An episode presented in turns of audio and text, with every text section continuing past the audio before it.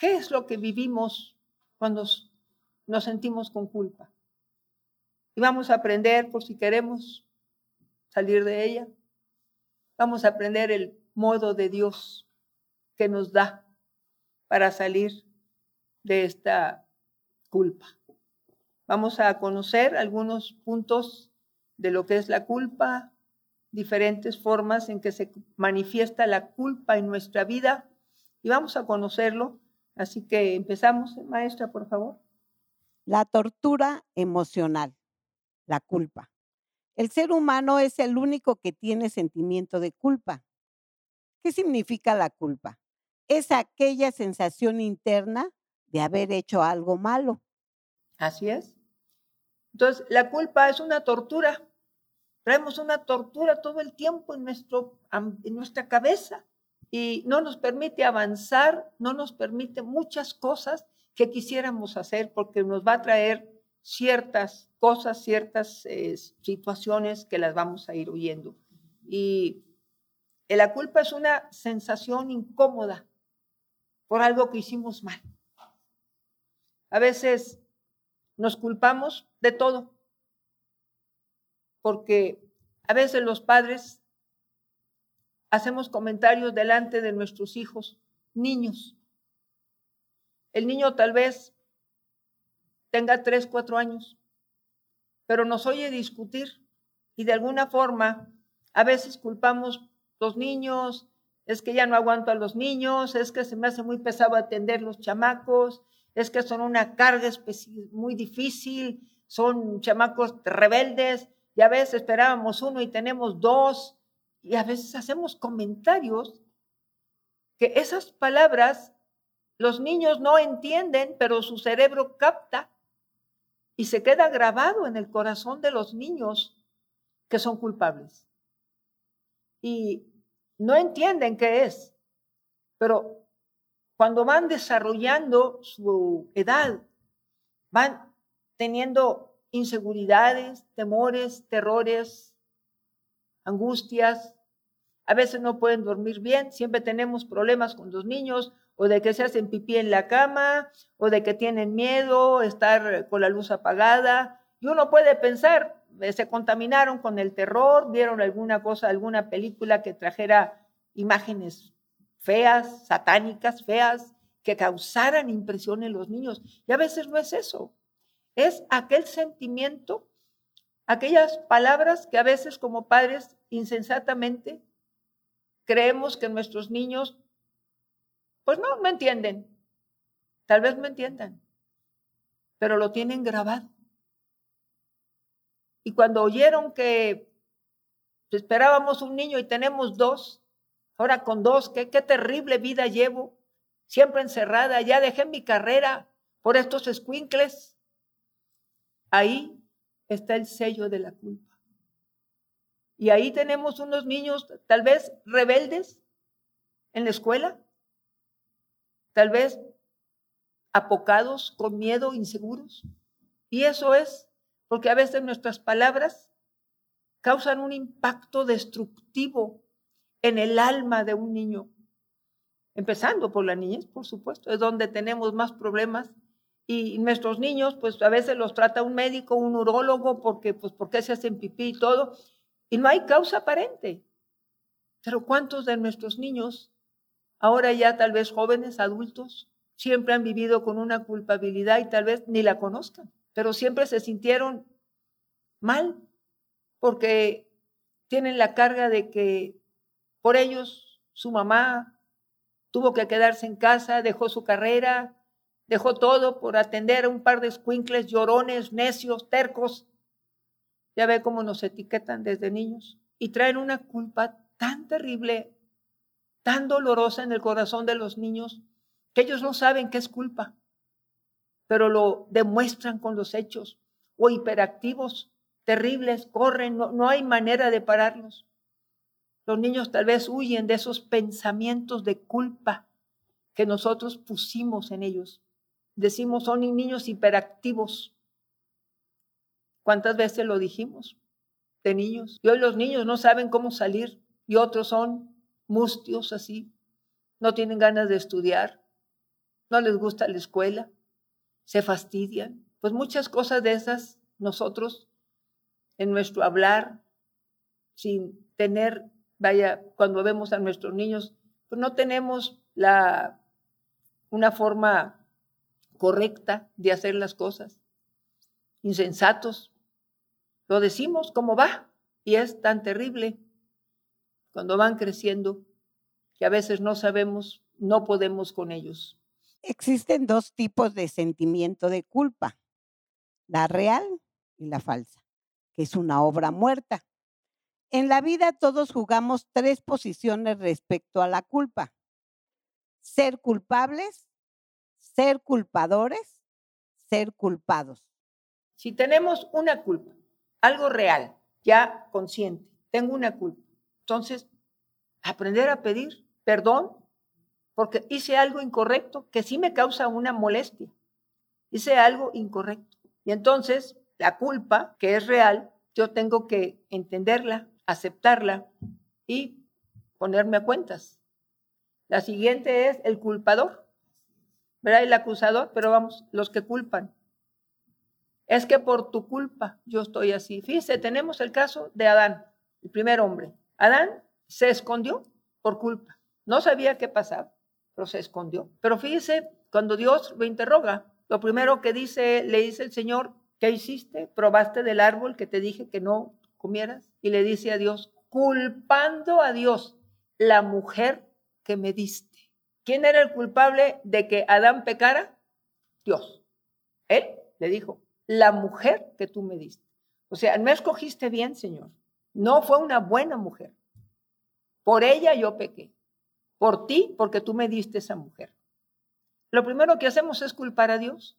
Una enfermedad, ¿contra quién vamos? Contra Dios. ¿Qué te hice? ¿Por qué me tratas así? Si de veras existieras, fueras de otra forma, no me estuviera pasando esto a mí. Pero claro, se dice que hay Dios, pero no te acuerdas de nosotros. Y así, esa culpa, ahí la tenemos como culpadores, culpamos a otros de las acciones nuestras. Y así también, me acuerdo, dentro de los hijos de Jacob, cuando ellos entregaron a su hijo, a José, que lo pusieron ahí en una cisterna y lo vendieron a unos egipcios. Judá fue uno de los que se, se sintió muy mal, una condenación, pero cuando todos lo entregaron, culpaban al papá. Papá era el malo. Por culpa de papá estamos entregando a este hijo porque papá lo quiere mucho a él, culpando a otra persona. De las actitudes que ellos habían hecho mal, empezaron a culpar, igual que Adán, la mujer que me diste. Igual ellos culpaban a Jacob, por culpa de Jacob vamos a, vender a este hombre, a José, ¿sí? A su hijo José. ¿Por qué? Porque Jacob, su papá, lo quiere más que a nosotros los que culpamos siempre. Es que yo soy así, todo el mundo lo hace. Es que, ¿por qué yo no voy a ser como todos? Todo el mundo lo hace, todo el mundo practica esto o aquello que es malo. ¿Para qué? Entonces culpo a aquella gente por causa de que yo me voy a comportar de una forma mala, ¿verdad? Pues si yo veo que ellos no los castiga Dios, no creo que a mí me castigue tampoco. Y entonces adoptamos costumbres o formas de vida de la gente y al adoptarla nos va mal. Y entonces culpamos a aquellas personas porque a mí me va mal. Me puse a hacer lo mismo que ellos, pero como yo no veo que a ellos les iba mal y a mí sí, empiezo a culpar y primeramente a Dios. Si, Dios existiera, no hubiera hambre. Si Dios fuera bueno, si Dios realmente nos amara, no hubiera tanto niño enfermo. Si Dios y es Dios y es Dios, todo es Dios. Tanta guerra, ¿por qué no mete Dios la mano? ¿Por qué permite que, que siempre estén en guerra todos? ¿Por qué permite que tanto joven se esté matando? Que tienen que ir a la guerra y los están matando unos a otros. Dios tiene la culpa. Dios no mete la mano. Y siempre hay culpadores. Y el tercero es ser culpado. Como dijimos con los niños, somos culpados. Las tres formas en las que nosotros tenemos culpa Podemos salir de ellas, por supuesto. ¿Cómo nos vienen a nosotros las culpas? Yo en la consejería, hermanos, en 43 años trabajando en esto en la consejería, pongamos hoy casos donde una mujer agarró el alcohol, se hizo alcohólica, terriblemente alcohólica, perdida, con dos hijas, dos hijas hermosas. Y de repente tiene una tercera hija, también hermosa. Y el dolor que esta mujer tenía, yo la conocí antes de ser cristiana, mucho antes. Y esta mujer, yo le preguntaba, ¿por qué tomaba? Tenía dinero, tenía un, buen esposo, un buen trabajo su esposo también, eh, tenía todo, todos los satisfactores. Un día platicando, le digo, bueno, ¿por qué haces esto? ¿Por qué tomas tanto? ¿Por qué te tratas de matar a través del alcohol? Y ella dijo, tú sabes que mi esposo viaja mucho. Y pues a mí un día, un amigo de él, me metí con él. Y esta hija que él quiere tanto, que él ama tanto, no es de él. Me da dolor ver la devoción que tiene por esta niña y no por sus. Eran dos, hijo y hija, y por sus dos mayores. Y el amor de su vida es esta niña. Entonces me decía, yo no puedo olvidar. Cuando él llega y la carga y mi muñequita y mi muñequito y los dos mayores esperando que él venga con una atención a los hijos, al varón, a la hija, y no, no le interesa. Me preguntaba ella que yo qué haría si me tocara un caso de esos. Pues todavía no era yo cristiana. Digo, pues yo una, sencillamente, yo nunca le diría nada a mi esposo, nunca se lo diría, ni tampoco le diría a la niña porque destruiría vidas ni a los hermanos mayores. Creo que hacer ese tipo de cosas, voy a destruir al esposo, voy a destruir mi matrimonio, el esposo, tu propia vida, tus hijos mayores y la, la, niña, la niña también destruida. Yo no conocía de Dios, pero bueno, me daba gracia. Sin embargo, ella pensó que en el alcoholismo podía cubrir su culpa. Entonces, si la culpa destruye. Otras personas iban en un coche, el copiloto no se pone el cinturón, venían de festejar un cumpleaños, el copiloto no se pone su cinturón, hay un percance y ese hombre se mata. Y el que queda vivo se queda con una culpa, una culpa terrible. Y cada vez que festejaba, que le iban a festejar su cumpleaños, él decía, no, no sé por qué no morí yo en lugar de mi amigo. Y se quedó con una culpa terrible cuando él no tenía culpa, pero por la familia fue culpado. ¿Cuántas veces nosotros en un momento dado podemos salir o alguien viene y me dice, préstame tu coche? Tal vez un hijo, una hija, pariente. Y usted le presta el coche y lo choca y muere. Y usted dice, si no lo hubiera permitido, si no le hubiera prestado el coche, si no le hubiera permitido esto. Y se queda con una culpa, sella su vida con una culpa. Nadie le ha culpado, pero usted ya se culpó. Los síntomas emocionales. Sensación de ser culpable de todo. Sentimiento de inseguridad. Dificultad para amarse. Depresión y ansiedad. Cuando nosotros, hablando desde niños, se nos dice, se nos carga que por nosotros algo sucede, vamos a ir creciendo con una, una inseguridad, una sensación de que yo soy culpable de todo. Y aunque yo no diga yo tengo la culpa, siempre voy a decir por mí. Si es en la escuela, si las amistades, siempre la persona se va a culpar de todo. Hablamos de una culpa ficticia. Así es. Una culpa ficticia, nadie me la está a mí cargando. Pero siempre tengo la certeza de que yo tengo la culpa de todo si yo hubiera hecho esto, si yo hubiera hecho lo otro. Mire, hay personas que tienen el cuarto de un muerto, de un hijo muerto, de un esposo muerto o una esposa, y con una carga de condenación terrible, porque si yo hubiera sabido que era el último día que lo veo, si yo hubiera sabido que iba a caer en una enfermedad muy grave y luego murió. Si yo hubiera hecho eso, por eso soy tonta, torpe. No tengo perdón de Dios. Me quedo con una carga de culpabilidad, me culpo de todo y todo lo que pase a mi alrededor. Entonces, en lugar de cambiar con los que están vivos, nos quedamos clavados con el que partió o con el que estuvo mucho tiempo enfermo. Y esto hace que todo lo que me rodea sea oscuridad para mí.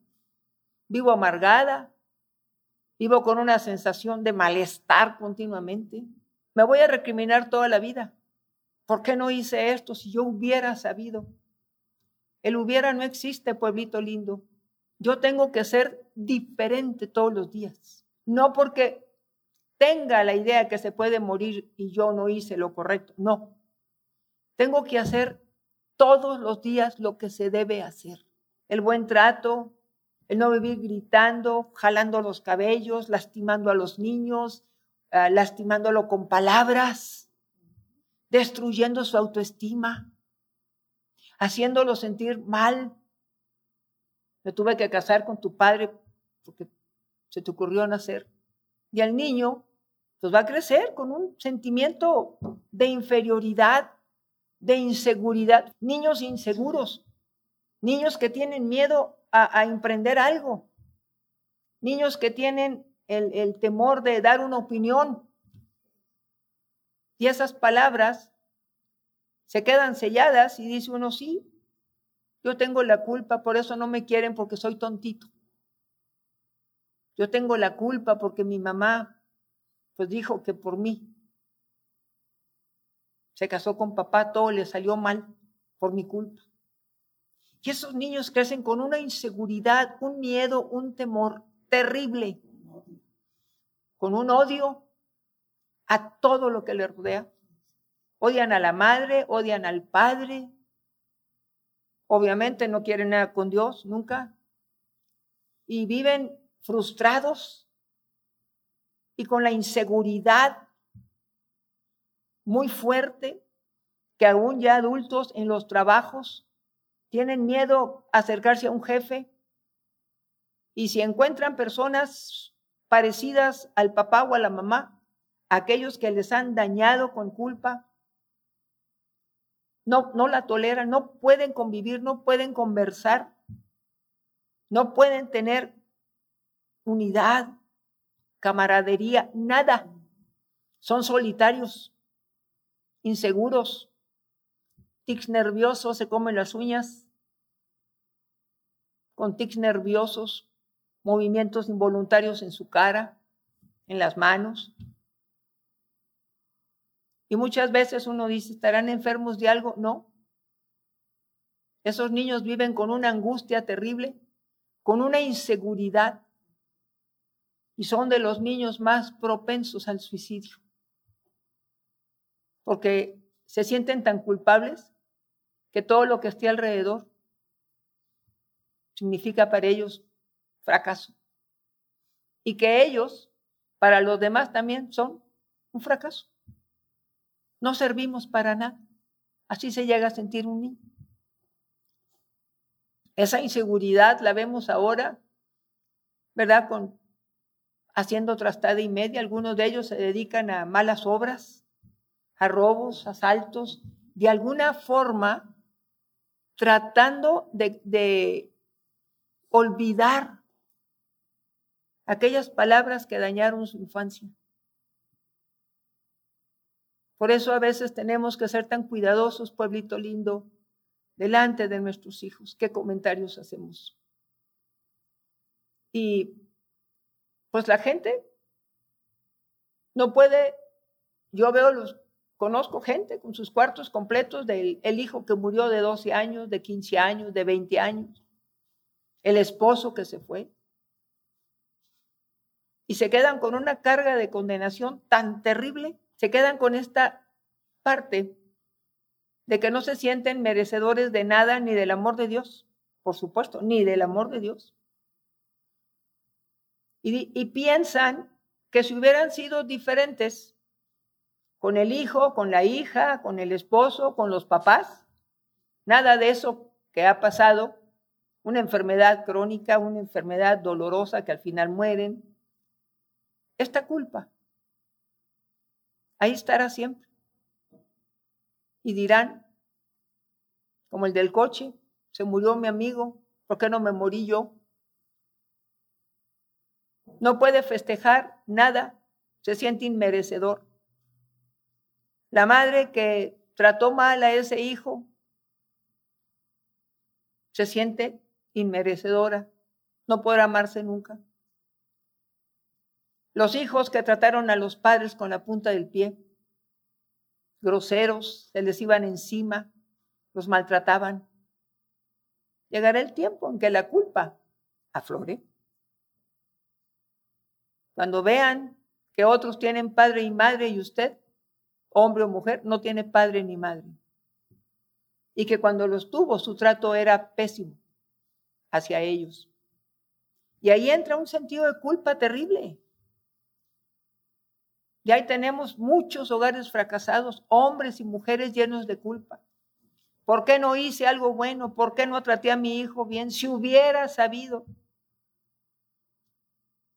Y esa culpa ahí está. Y les viven con una angustia terrible. Dolores de cabeza, migrañas terribles, dolor en los ojos. Viven con un problema de veras de muelas, así se les cae todo. Se, su cuerpo se echa a perder. La culpa enferma. Depresión y ansiedad. Y llegamos a las dos áreas que se mueven en este tiempo. La depresión. La depresión se va a manifestar en el día de hoy porque vive del pasado.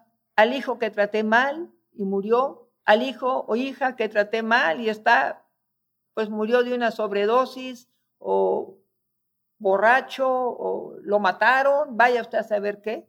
Y la culpa inmediatamente un esposo al que usted trató mal cuando tenía un buen esposo y usted lo trató mal de tonto.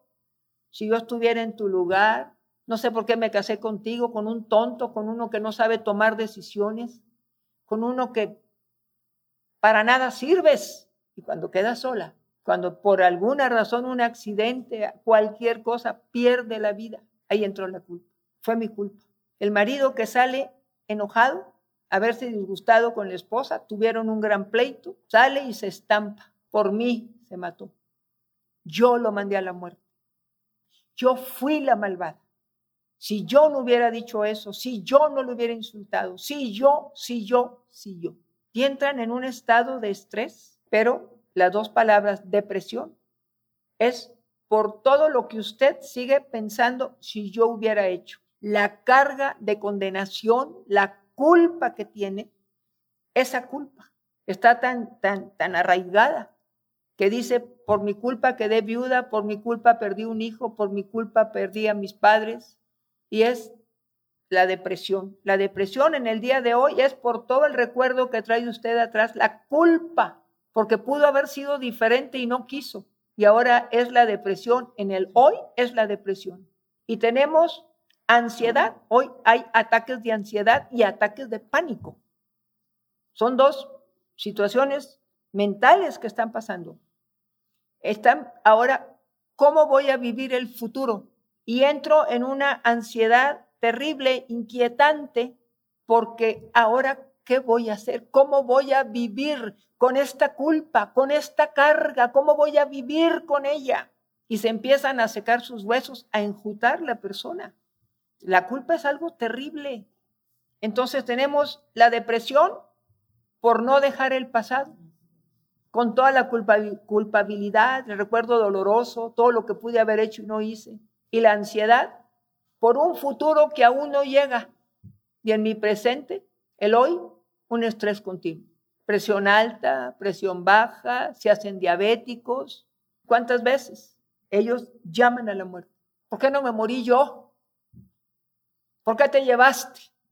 ¿A quién culpan? A Dios. ¿Por qué te llevaste a mi esposo? ¿Por qué no me callaste? Imagínense. Dios tuvo la culpa de que nos fuéramos de la boca ¿Por qué no me callaste? ¿Por qué no impediste que saliera mi esposo o mis hijos? ¿Por qué no, no, no, pues, no hiciste algo para que no se mataran, para que no se accidentaran? Inmediatamente Dios es el culpable. Y ahí está la depresión y la ansiedad. Síntomas espirituales. Número uno, alejamiento de Dios. Viene un estancamiento. La primera, el primer síntoma, un alejamiento de Dios, desde que empezamos a culpar a Dios. Desde ese momento ya tenemos un grave problema. Me olvido de la palabra, me olvido de orar. Para mí Dios no existe. Punto. Dios, si me hubiera amado, mi vida hubiera sido diferente. Hubiera aceptado que me dieran fiesta de cumpleaños, pero no. Dios, yo sé que tú no, no me ayudaste para nada. Y hay un alejamiento terrible de todo lo que sea Dios, la palabra, la oración, el oír, el ir a un culto. No quiero saber nada de Dios. Temor a ser descubierto. Temor a ser descubierto. Una persona que trae culpa, fíjese algo que hace es la docilidad. Nada más fíjese en sus hijos. Hicieron una trastada, le fue mal en la escuela y le van a mandar a hablar que porque su hijo salió mal en la escuela, va a reprobar o va a tener que pagar materias. Y anda muy dócil el hijo con usted. La culpa que trae, la carga de responsabilidad, esa culpa, porque usted, usted le consta que sus papás han hecho todo lo posible por haberlo ayudado, por, por comprarle lo necesario, sus uniformes, zapatos, libros, lo que se necesitara, y usted no hizo nada. Entonces viene el chamaco y es muy dócil. ¿Vas a poner la mesa? Sí, mamá. Una docilidad tremenda. Para todos son dóciles. Y uno dice, qué raro, qué raro que estén tan atentos, tan accesibles a todo. Pues esos niños así con todo, que son dóciles, adquieren esa costumbre. Y le voy a decir una cosa, en los trabajos se hacen socarrones, así como que no te oigo. Y eso, desde, ese tiempo, afecta su comportamiento adulto.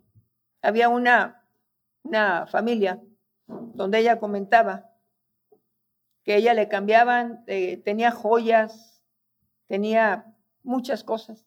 La docilidad del marido para, dice, cada anillo habla de un adulterio. Cada camioneta que me compra anduvo de adúltero. Fíjese, la mujer se acostumbró.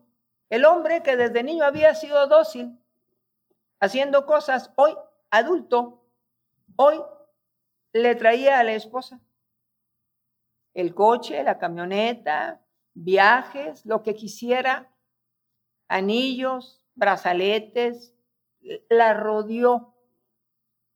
Y yo le decía, bueno, ¿y qué haces cuando te dan todo? Pues me dejo querer. Pobre de él. No tengo nada que ver con él. Aquí vivimos juntos por los hijos. Pues me dejó querer. Y es esa docilidad de niño. Lo hizo un hombre adúltero, un hombre pues que no, no, tuvo respeto ni por la esposa ni por los hijos. Te compenso con algo bueno y decía, cada vez que me trae un anillo, ya sé, anda cargado ahí porque ya se metió con alguna mujer. Digo, pues esa docilidad se maneja desde niño. Incredulidad del perdón, que es un regalo de Dios. Así es, y llegamos a tener una incredulidad. Son áreas que le dije, esta parte se llama espirituales. Las otras fueron emocionales. Estas son espirituales. Y entonces, ¿que a mí me va a perdonar Dios? por favor. Mi pecado no tiene perdón de Dios ni de nadie. Y me acuerdo que traíamos a la gente, si usted se siente con condenación, con culpabilidad, pase al frente, vamos a orar por usted, hable con Dios. Y pasaba a la gente. Y decíamos, nada más, equipo de trabajo, los que nos ayudan a, orar, a imponer manos, nada más digan, tu pecado ha sido quitado, tu pecado ha sido remitido, hallaste redención. La palabra que nos diera el Señor, esa le decíamos al equipo que le diera. ¿Sabe cómo decía la gente? cuando le decíamos, sé libre en el nombre de Jesucristo, libre de esa carga, sé libre en el nombre de Jesucristo. Las gentes buscaban a aquel que oraba mucho, porque nunca se sometió a, lo que, a la instrucción que dábamos. Ahí se nota, ¿verdad?, que hace lo que se le pega la gana. Y esa persona iban con él porque les encantaba oír mucha palabra. Y otros, ¿verdad?, le preguntaban, ¿cuál fue tu pecado? Y siempre le dijimos, no tiene que preguntarle nada a la gente. Imagínese, pasa una persona que se supone espiritual y le dice, es que mi pecado, o me gustan películas así, eróticas, me gustan revistas de pornografía. Y después aquel que viene y ora, pues empieza a decir, ¿quién lo viera? ¿Eh? Me tocó orar por Juan Pueblo, ¿quién lo viera? Sucio, erótico, morboso. Nadie le dijo que preguntara nada, pero el otro descubre el secreto. Y las gentes dicen, la incredulidad de que Dios me perdone. Esta mujer, sencillamente, que tomaba, se hizo alcohólica, eso ni Dios me perdona. No aceptan el perdón de Dios, que es un regalo de Él, no aceptan el perdón de Dios. Obviamente no aceptan porque primero hay que perdonarse a sí mismo también. Cuando entendemos, ahorita vamos a tocar citas. Pero esa forma de vida que, que llevan, viven, viven condenados. Esta persona entró en incredulidad. No, yo no creo que sea tan fácil. Sé libre. El Señor te perdona. No. ¿Sabe cómo nos decían que teníamos oraciones muy furris, muy chiquitas, muy... ¿Cómo voy a creer que Dios con esa oracioncilla, dice nada más, incredulidad, yo quedé libre? ¿Se acuerdan las oraciones de Jesús? Eran de una hora. ¿A cuánto les dijo y, y cómo estuvo el asunto y qué entró? ¿Preguntó Jesús algo? Vete y no peques más. Llegó María Magdalena, vete y no peques más. Las oraciones del Señor son sencillas porque su nombre es un regalo para nosotros, nos da el perdón, un regalo divino. Pero es tan fuerte la idea de que lo, lo, que yo tengo ni Dios lo puede perdonar. Eso ni Dios Padre lo perdona. ¿Cómo podemos nosotros bajar la soberanía, la majestad de Dios a un criterio como el nuestro. Dios tiene un corazón perdonador, nos da la gracia del perdón. Pero la, incredulidad, me, me hago incrédula. Y puedo pasar años en una congregación cristiana y siempre es lo mismo. Paso a ver si alguien ora más para creer que a lo mejor Dios ya me está perdonando. Y no es así. El Señor era sencillo, no hacía grandes cosas. Hoy el hombre es el que hace mucho barullo y, y hable y el Señor y que venga y que diga y que el Señor esto y el Señor lo otro. Y sí, hermana, y que el Señor te bendiga. Y la gente feliz. Esa es vana palabrería. El Señor nos da una palabra, sé libre si el corazón mío realmente le pidió perdón a Dios. Y cuando le preguntamos, ¿cómo te sientes? Igual, yo no sentí nada. No tiene que sentir, sencillamente tiene que aceptar, tiene que aceptar el perdón de Dios. Dios perdona todo tipo de pecados. No hay veniales ni malos, nada. Pecado es pecado. Y Dios nos da la gracia del perdón. Por eso murió en la cruz para salvarnos de estar en esa cruz, para salvarnos de un infierno. Él pagó algo espantoso en la cruz, porque Él, nuestro Jesús, pensó que valíamos la pena. Por eso nos creó y que valíamos la pena que muriera por nosotros y cuando Él resucitara nos comprara. Jesús no nos considera vasijas rotas. Jesús no nos considera inservibles, viles malvados. Jesús nos considera aptos para toda buena obra en Él.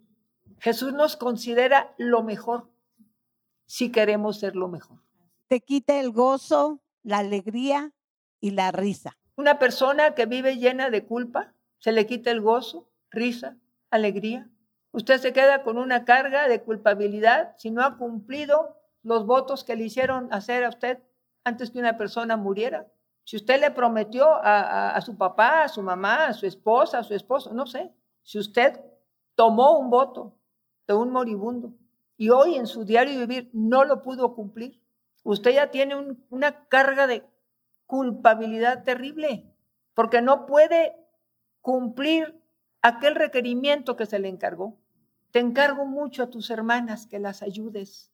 Ahora tú eres el hombre de la casa. Ahora tú eres el que está al frente. Mira por tus hermanas. Le ponen cargas a veces a uno que es joven. 16 años, 15 años. Y esa persona crece con una carga de culpabilidad por no haber hecho lo que le pedían. Se casa y lleva una vida infeliz porque le cargaron gente a la cual él no tenía por qué hacerse cargo. Escrito está que cada quien llevará su propia carga. Escrito está que no nos hagamos esclavos de los hombres por precio hemos sido comprados. Y sin embargo hemos aceptado esclavitud por votos que nos hacen a nosotros sentir mal si no lo cumplimos. Es terrible cómo la gente, hermanos, vive tan enferma y no han tocado la palabra culpa como mal. Y es uno de los de las peores actitudes o cargas de condenación que el hombre tiene y no se ha dado cuenta. ¿Cuánta culpabilidad se ha cargado? ¿No se la ha cargado Dios? Vergüenza de acercarse a Dios. Y una persona, pongamos que ha robado, que por alguna razón, por un accidente mató a alguien, que gente que estuvo en la cárcel, gente que adultera, roba, estas gentes tienen vergüenza de acercarse a Dios. ¿Para qué voy con Dios? ¿Para qué? Les causa, hablo de que esta es la área espiritual, porque me está alejando de todo lo que es Dios. Entonces, esta, esta forma les hace irse haciendo, primero se sentaban adelante, luego en medio, luego más atrás y luego ya estaban en la calle de enfrente, aunque estaban de lejos oyendo la palabra en la, calle de enfrente ya. ¿Por qué? Porque sienten la culpa le va a causar a usted una vergüenza terrible acercarse a Dios y decir, este es mi pecado, este es mi problema, esto es lo que yo traigo. No, Señor, yo tengo vergüenza de acercarme a ti. Me limpiaste hace años de esto, yo hoy vuelvo a hacer lo mismo. No, no, no me acerco. Ya bien la separación de muchos pueblos de Dios. Se separan de Dios. No hay paz. Se acabó la paz. Una persona que promete, ¿verdad? Que he oído de casos donde dice, es que siempre me dijo, me, decía mi papá, me decía mi mamá, me decía el hijo, me decían lo que fuera, un pariente. Cuando me veas muy grave, sácame del hospital y yo me quiero morir en casa con los míos. Sencillamente se ve, ve uno una persona enferma y la manda al hospital. Uno no tiene los medios para atender a una persona enferma de X cosa.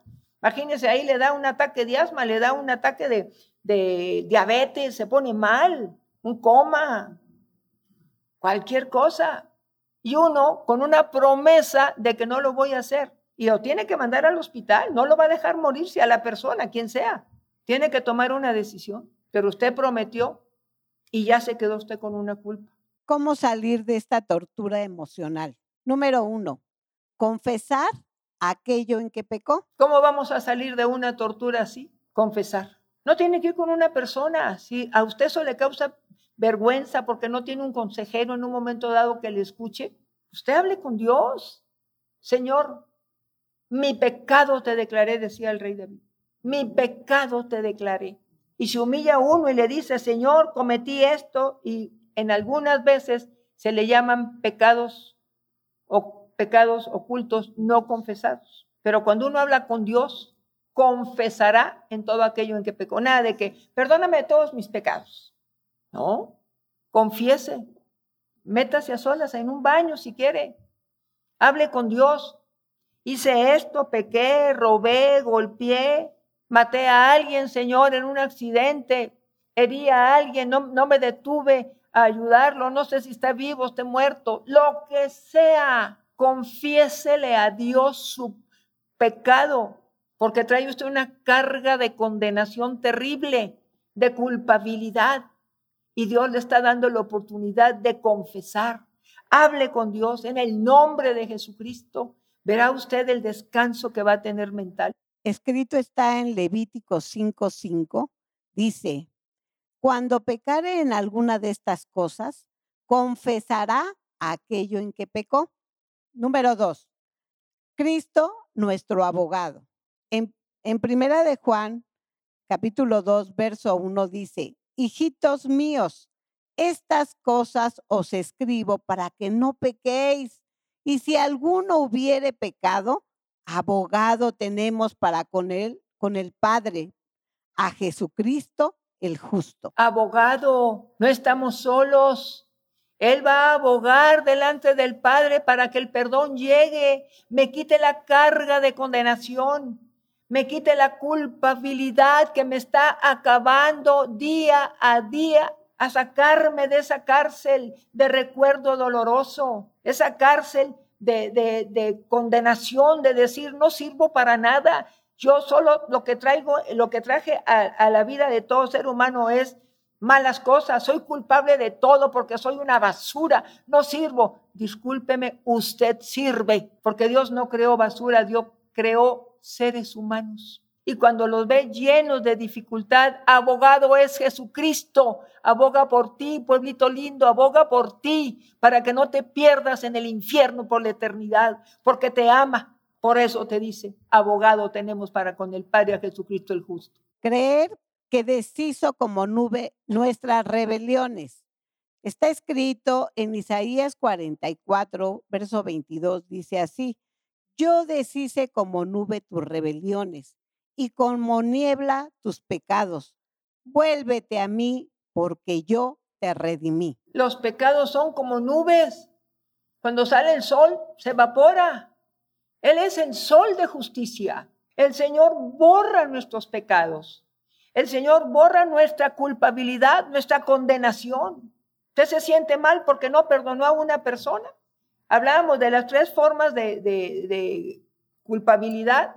Ya sea que usted perdone al que lo ha acusado, ya sea que usted pida perdón al que usted acusó, ya sea que usted pida perdón porque realmente ha sido culpable. De todas formas, abogado tenemos. Se deshicieron como nube nuestras rebeliones. No tenemos por qué volvernos a quedar con la culpa. Y lo primero que tenemos que hacer es perdonarnos a nosotros mismos, perdonarnos aquella carga, usted no sabía que alguien se iba a morir, ya no importa, ya, ya no está entre los vivos. Perdónese, pueblito lindo, perdónese en el nombre de Jesucristo. Suelte esa carga, suelte ese yugo de muerte que tienes en tu cabecita, aquí en tu cuello, como que trajeras un yugo y lo traes doblado continuamente para que seas diferente. Ahí está la palabra. ¿Qué más? Fuimos justificados por Jesucristo y lo tenemos en Romanos 3, 24. Dice así, siendo justificados gratuitamente por su gracia mediante la redención que es en Cristo Jesús. Justificados por su gracia. Su sangre nos limpia nos limpia de todo, todo, todo pecado. No queda nada en nuestra alma. ¿Por qué, pueblito lindo, quieres seguir en esa cárcel de oscuridad, de condenación? ¿Por qué no quieres aceptar la gracia de Jesucristo que te está hablando hoy para que sueltes algo que ya no debes de tener? En Él somos perfectos. En Él somos perdonados, en Él no tenemos condenación, Él nos ha comprado, Él dio su vida por nosotros, su sangre nos limpia de todo pecado, de toda condenación, de toda culpa. Sentirse libre. Esto lo tenemos en el libro de Salmos capítulo 32, verso 1. Dice así, bienaventurado aquel cuya transgresión ha sido perdonada y cubierto su pecado. El 2 también dice, bienaventurado el hombre a quien Jehová no culpa de iniquidad y en quien en cuyo espíritu no hay engaño. Ahí tiene. Bienaventurados somos porque ya no nos inculpan, ya nos redimieron. El Señor no me dice culpable eres. El Señor me dice libre eres. Yo deshice como nube tus rebeliones Eché a la más profunda mar tus pecados, aquellas cargas que te están agobiando, pueblito lindo. Suéltalas. ¿Qué hiciste? Adulteraste, mentiste, robaste, lo que hayas hecho. abogado tienes para con el Padre a Jesucristo el justo. El poder de su sangre te limpia, te liberta, te hace nueva criatura, te llena de su Santo Espíritu. Dice el Señor, las cosas viejas pasaron, he aquí hoy todas son hechas nuevas. ¿Por qué no aceptas el perdón de Dios? ¿Por qué no aceptas entregar esa carga de condenación y culpabilidad que ya no debes de tenerla, pueblito santo? Se te van a ir miles de enfermedades, miles de malos pensamientos. Vas a salir de todo agobio, de toda angustia, de toda tribulación, de toda, todo aquello que, que te enferma, de todas las alergias, hay mucha gente que vive alérgica, hasta el aire que respira, todo le da alergia, porque está enferma de culpabilidad. Y dice Dios, bienaventurado al que el Señor no inculpa.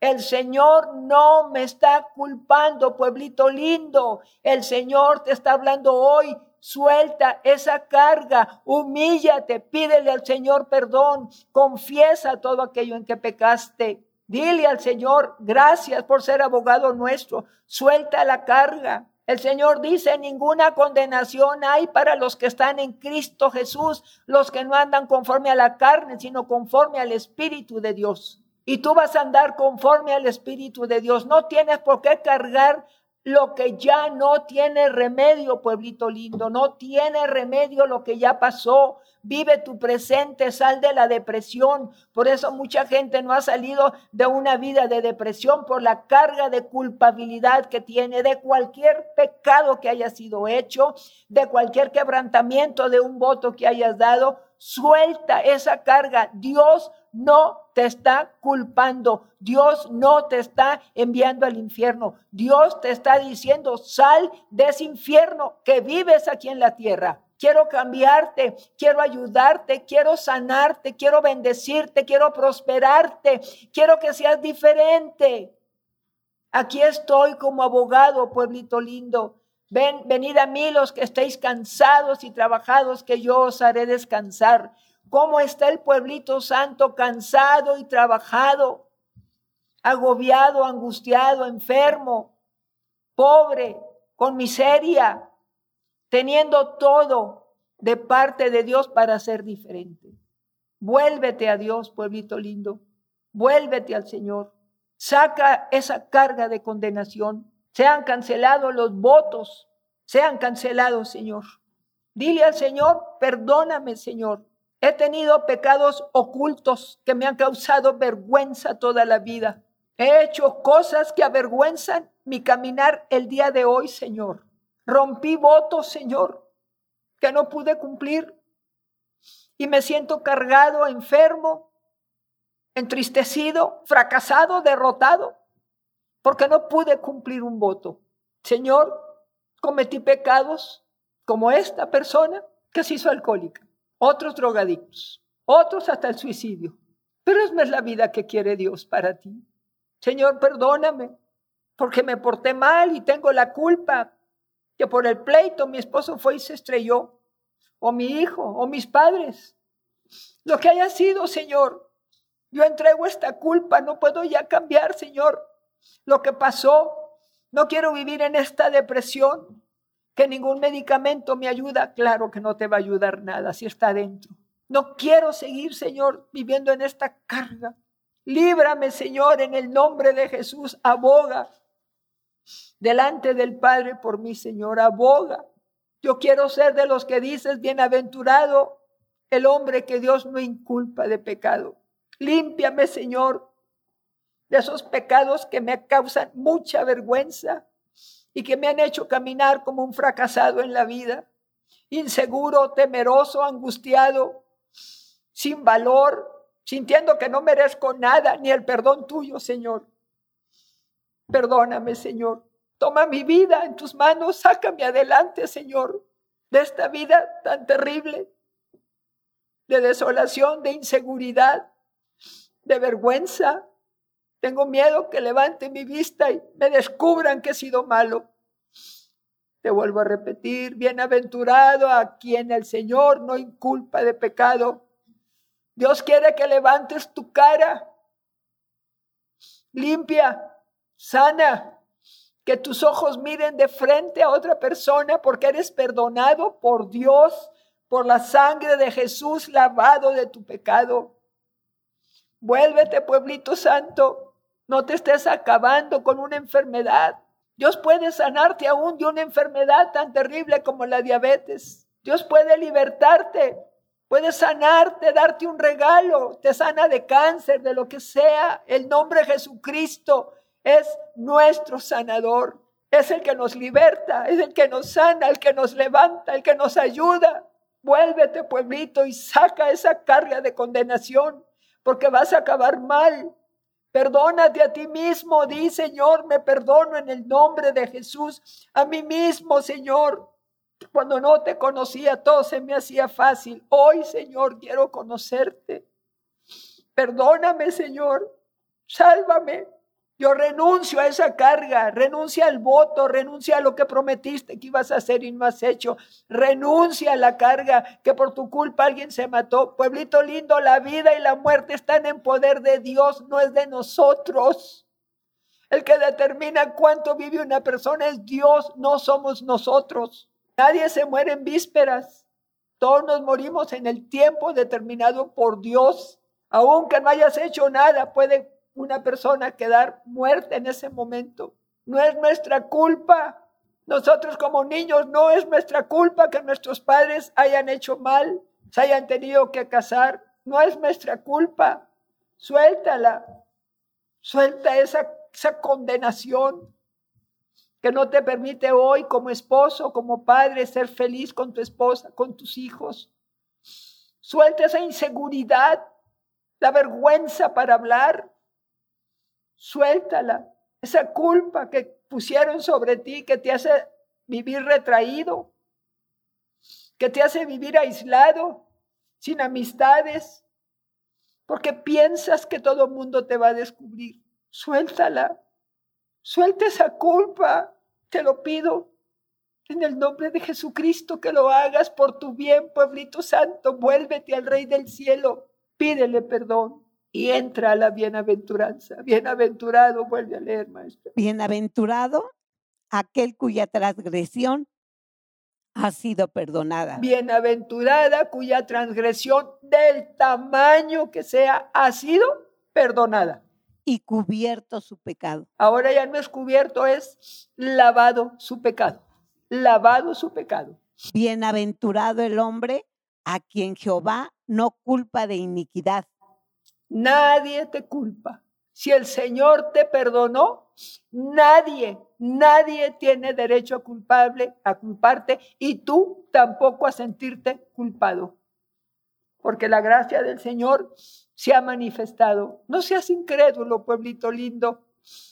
Sé creyente de Jesucristo. El abogado que hoy te está hablando. Y Dios te dice, eres valioso para mí. Déjame ayudarte. Déjame sustentarte. Déjame enseñarte la vida mejor, brillante, apta, porque tú eres apto para toda buena obra.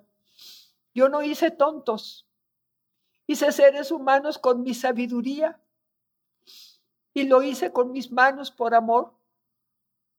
Vuélvete, porque yo te redimí.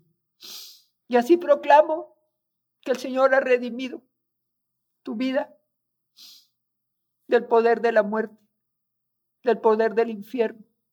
Te ha redimido, te ha comprado para Jesucristo, para que formes parte del pueblo de Dios del pueblo escogido de Dios. Toda culpa y condenación ha sido echada fuera en el nombre de Jesucristo. Bienaventurado tú, que ya no tienes culpa de parte de Dios, porque Él cargó tu culpa en la cruz, te ha justificado con su nombre y con su sangre. Por lo tanto, levántate, redimido, perdonado y ayudado, y tal vez el regalo, aparte de la salvación, de tu salud, que salgas de esa cárcel de enfermedad, de esa cárcel que no puedes dejar medicamentos porque siempre estás enfermo. Ábrete, pueblito, a Jesucristo. Lo mejor de nuestra vida se llama Jesucristo.